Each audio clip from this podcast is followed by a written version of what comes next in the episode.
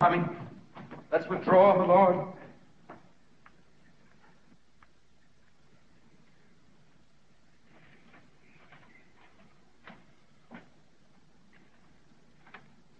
To be or not to be, that is the question. Whether it is nobler in the mind to suffer the slings and arrows of outrageous fortune, or to take arms against a sea of troubles and by opposing end. To die? To sleep? No more. And by a sleep to say we end the heartache and the thousand natural shocks that flesh is heir to. Tis a consummation devoutly to be wished to die. Sleep. To sleep. Perchance. To dream. Aye, there's the rub. For in that sleep of death, what dreams may come when we have shuffled off this mortal coil must give us pause. There's the respect that makes calamity of so long life. For who would bear the whips and scorns of time? The oppressor's wrong, the proud man's contumely, the pangs of disprized love, the law's delay, the insolence of office, and the spurns that patient merit of the unworthy takes when he himself might his quietus make with a bare bodkin. Who would fathers bear to grunt and sweat under a weary life, but that the dread of something after death, the undiscovered country from whose bourne no traveller returns, puzzles the will and makes us rather bear those ills we have than fly to others that we know not of. Thus, conscience doth make cowards of us all. And thus the native hue of resolution is sicklied o'er with a pale cast of thought, and enterprises of great pitch and moment with this regard their currents turn awry and lose the name of action. Soft you now. Fair Ophelia. Nymph, in thy orisons be all my sins remembered. Good my lord, how does your honor for this many a day? I humbly thank you. Well, well. Well. My lord, I have remembrances of yours that I have longed long to redeliver. I pray you now receive them. no, not I. I never gave you aught. My honored lord, you know right well you did.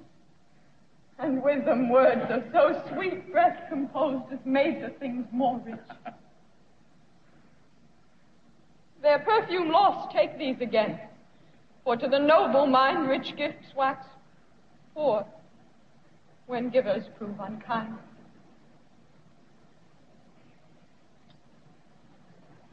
There, my lord. Muy buenas y bienvenidos a Folletinesco. Soy Agrella y hoy algo huele podrido en Dinamarca. Porque vamos a hablar ni más ni menos que de la famosísima obra de, del otro famosísimo Shakespeare, del que hablaré más adelante más. Hamlet es la, o el príncipe de Dinamarca, Hamlet, príncipe de Dinamarca, es la obra más larga de Shakespeare, el drama más largo, representados son cuatro horicas que de la fina, aunque y leídos son bastantes páginas, 180 o así, que para una obra de teatro le llegan bastante bien y no es una ligerita. La acción en la obra está centrada en el príncipe Hamlet,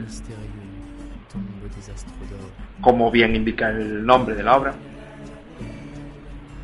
Ve el fantasma de su padre, avisado por su amigo Horacio, y este le dice que eh, realmente su padre no murió de muerte natural, sino que su tío Claudio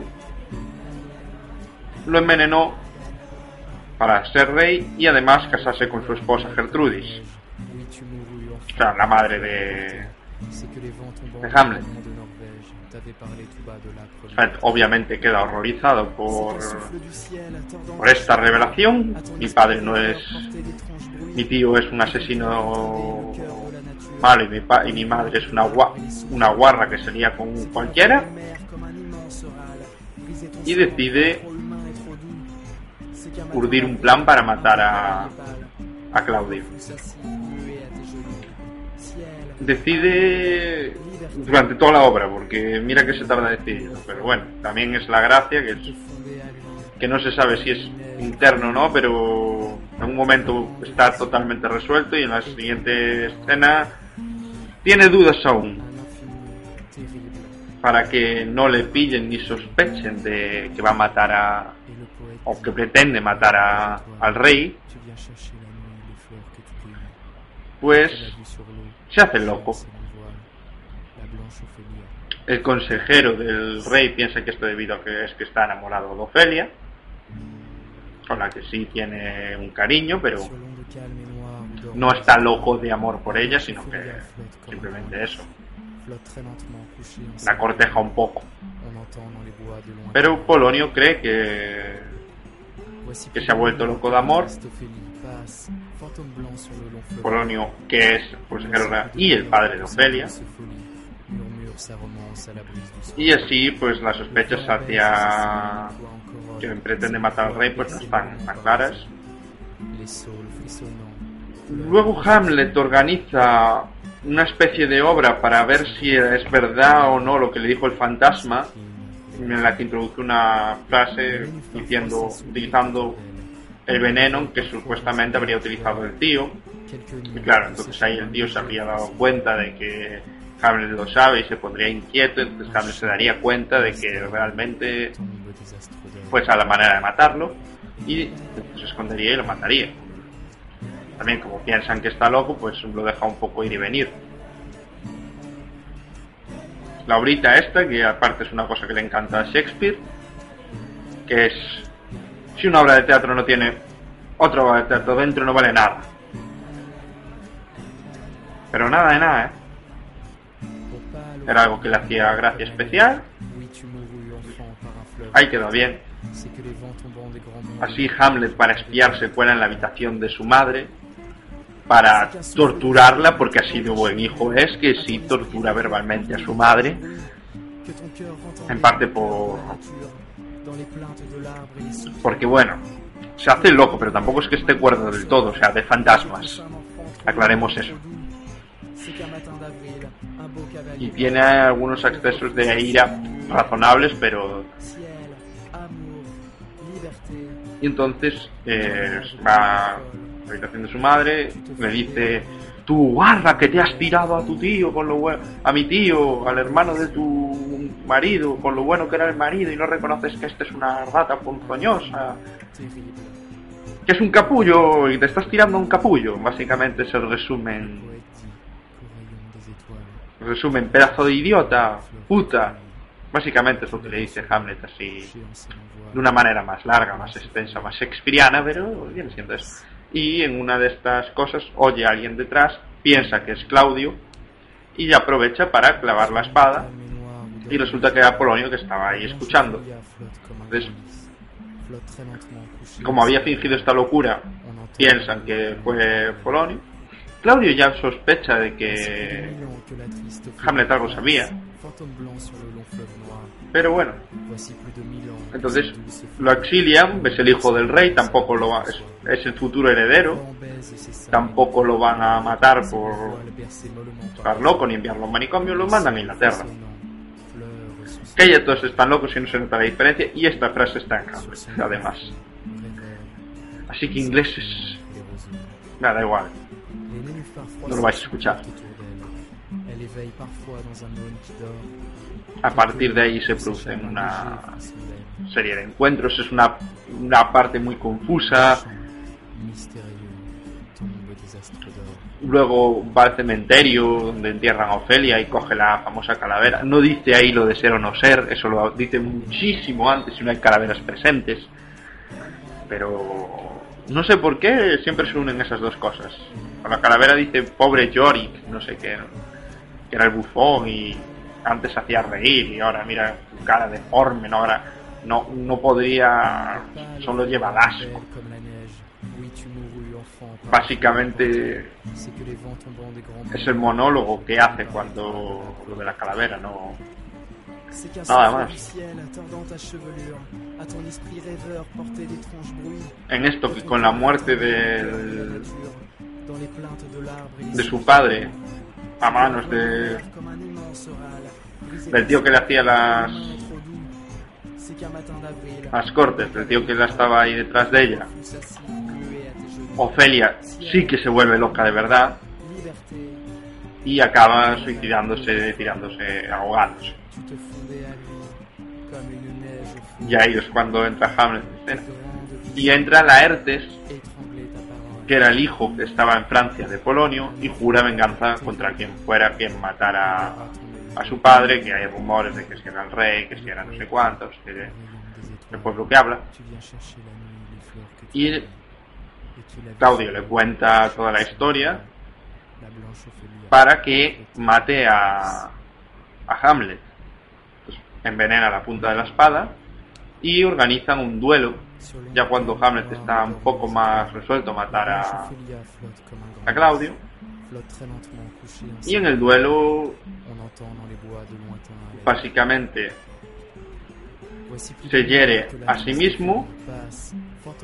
Gertrudis bebe una copa envenenada que era para Hamlet por si fallaba el duelo. O sea, que muriera sí o sí, aunque no le diera ninguna estocada. Y al final todos acaban tremendamente muertos. Y solo sobrevive, que yo sepa, Horacio. ¿Hay algún personaje más? Le digo, bufones, un cura, cosas así. Eh, un emisario llamado Enrique, los amigos de Hamlet, supuestos amigos que en realidad le traicionan y son parte de, de la treta de Claudio para vigilar a Hamlet cuando vaya a la Tierra y demás. Pero en general la acción recae casi exclusivamente en Hamlet. Y en los problemas internos, digo acción, aunque acción hay en poca, es una obra de teatro en la que se cuenta mucho más de lo que pasa. Se basa muchísimo, muchísimo en los monólogos y en los diálogos.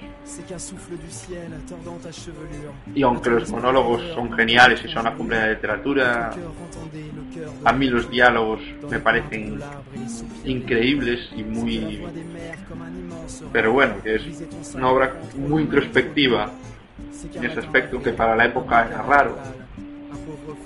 Incluso en otras obras de Shakespeare también, es una obra bastante curiosa, porque es eso, se centra básicamente en Hamlet y en las dudas que tiene de matar a Claudio, de si no, de cómo lo va a hacer, lo que opina Clau, lo que opina Hamlet de las cosas, cómo organiza todo básicamente es ese sentimiento de venganza. Hay quien dice que las que los dramas de, de Shakespeare cada uno, las típicas chorradas que se dicen, porque son chorradas como casas, pero que cada uno representa un aspecto de la mentalidad humana, un poco Romeo y Julieta, que ni es drama ni nada, que es una tragicomedia. Representa el amor pasional. Eh, Macbeth representa la ira o, y, Hamlet la locura. Aunque bueno, locura realmente es la locura de Ofelia, que aparece muy poquito, y la locura fingida porque Hamlet en todo momento la locura que tiene es fingida y además se nota y es tremendamente genial eh, los diálogos de Hamlet cuando dice que es loco, porque tiene sentido. sobre todo cuando habla con Polonio. Lo intenta confundir y lo confunde de tal manera que Polonio va diciendo, para estar loco está bastante cuerdo. Con diferencia, los diálogos de lo más entretenido que tiene Hamlet. Luego el inglés, para quien la lee en inglés, yo la leo en castellano, pero bueno, tengo leído frases en inglés. Inglés es el inglés de Shakespeare, que si lo entiendes muy bien y si no, no te enteras de papa. Pero es muy bonito porque tiene muchos di, muchos die y thou y cosas de esas de, de inglés de Shakespeare que solo que era de la época y para los de la época está bien, pero para los de ahora no nos enteramos de nada. Y luego los otros personajes, aparte de Hamlet, digo, no tienen demasiada relevancia. Claudio, que es relativamente interesante porque se arrepiente un poco de lo que hizo, pero tampoco un poco y sigue siendo un gran capullo. Gertrudis que sí se arrepiente de haberse casado con Claudio. Y luego Horacio y eso son personajes de apoyo para que alguien tenga con quien hablar. Para que no parezca Hamlet loco de verdad. Que haga soliloquios y haya gente, por lo menos, si no presente, cerca de entrar. Y, y bueno, también tiene sus momentos de alivio cómico, aunque no lo parezca. Básicamente los enterradores. Y algunos de los diálogos de Hamlet haciéndose loco son para alivio cómico. Tienen sus momentos de tensión, de tener que que necesita un actor de mucho peso para interpretarlo, pero no es siempre cargante sino que tiene sus vaivenes y como un ser humano. Un personaje, muy poco personaje, por así. Diciéndolo mal. Luego adaptaciones, pues hay una pelea ahí de los años 40 que es bastante bien. Luego está Hamlet 2000 que a mí nunca me terminó de convencer y no me parece gran cosa. Las adaptaciones más clásicas, la de la del 48 creo que es me parece genial, es la obra pero en película ya está. Tampoco se pide más. Es una obra de teatro para ver en teatro porque además es hombre puede tener sus momentos peliculeros, hay que decirlo. Se podría hacer una película de acción con Hamlet. No en plan eh, lo que hizo el último héroe americano, que vale que también se puede, pero pero hay duelos de espadas y hay raptos de naves que se cuentan de segundo, pero se podrían poner y, y se mencionan batallas, así que alguna cosa se podría hacer. Y bueno, hablando así en general también de cositas que son muy típicas de la obra de Shakespeare, como ya dije, la del teatro dentro del teatro, es una obra de Shakespeare, no tiene teatro dentro del teatro, mal. le gustaba muchísimo ese esa herramienta, usar ese usar eso como marco que indica de qué va la obra y lo que va a pasar. incluso. Y además en Hamlet eso es muy, muy, muy claro.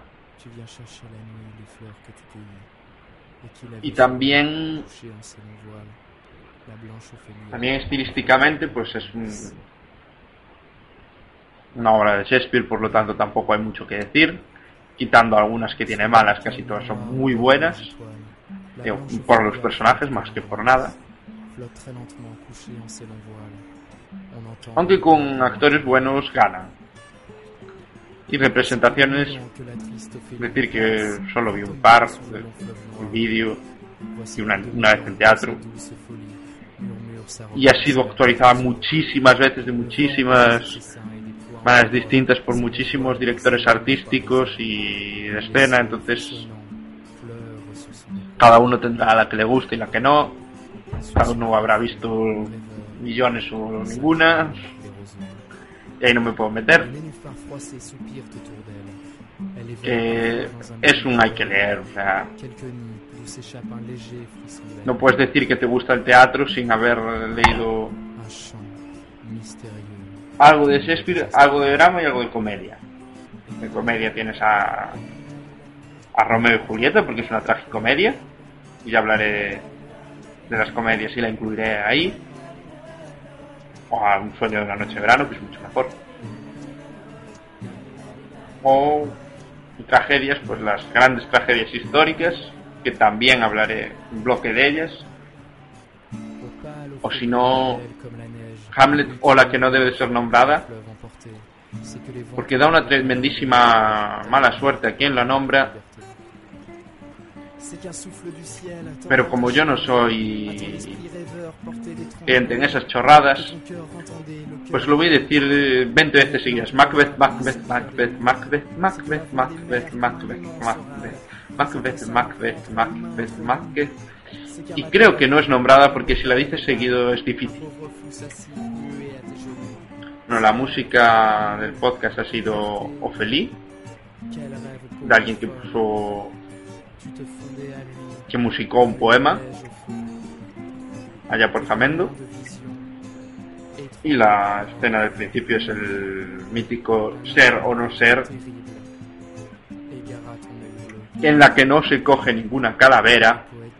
Ahí, aquí folletinesco destruyendo mitos urbanos sobre literatura. No hay calaveras en, en el ser o no ser.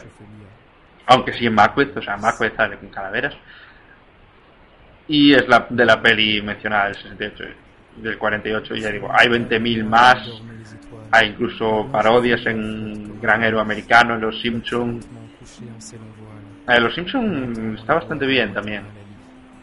Y la de Gran Héroe Americano salen Arnold Schwarzenegger como Hamlet así que no puede ser mejor como parodia. Y, y bueno avisar pequeño anuncio que esto va a empezar a salir los domingos en vez de los viernes por problema de horarios. Y bueno, buenas y hasta la semana que viene. Les nénuphars froissés soupirent autour d'elle. Elle éveille parfois dans un aune qui dort quelques nids d'où s'échappe un léger frisson d'aile. Un chant mystérieux tombe des astres d'or.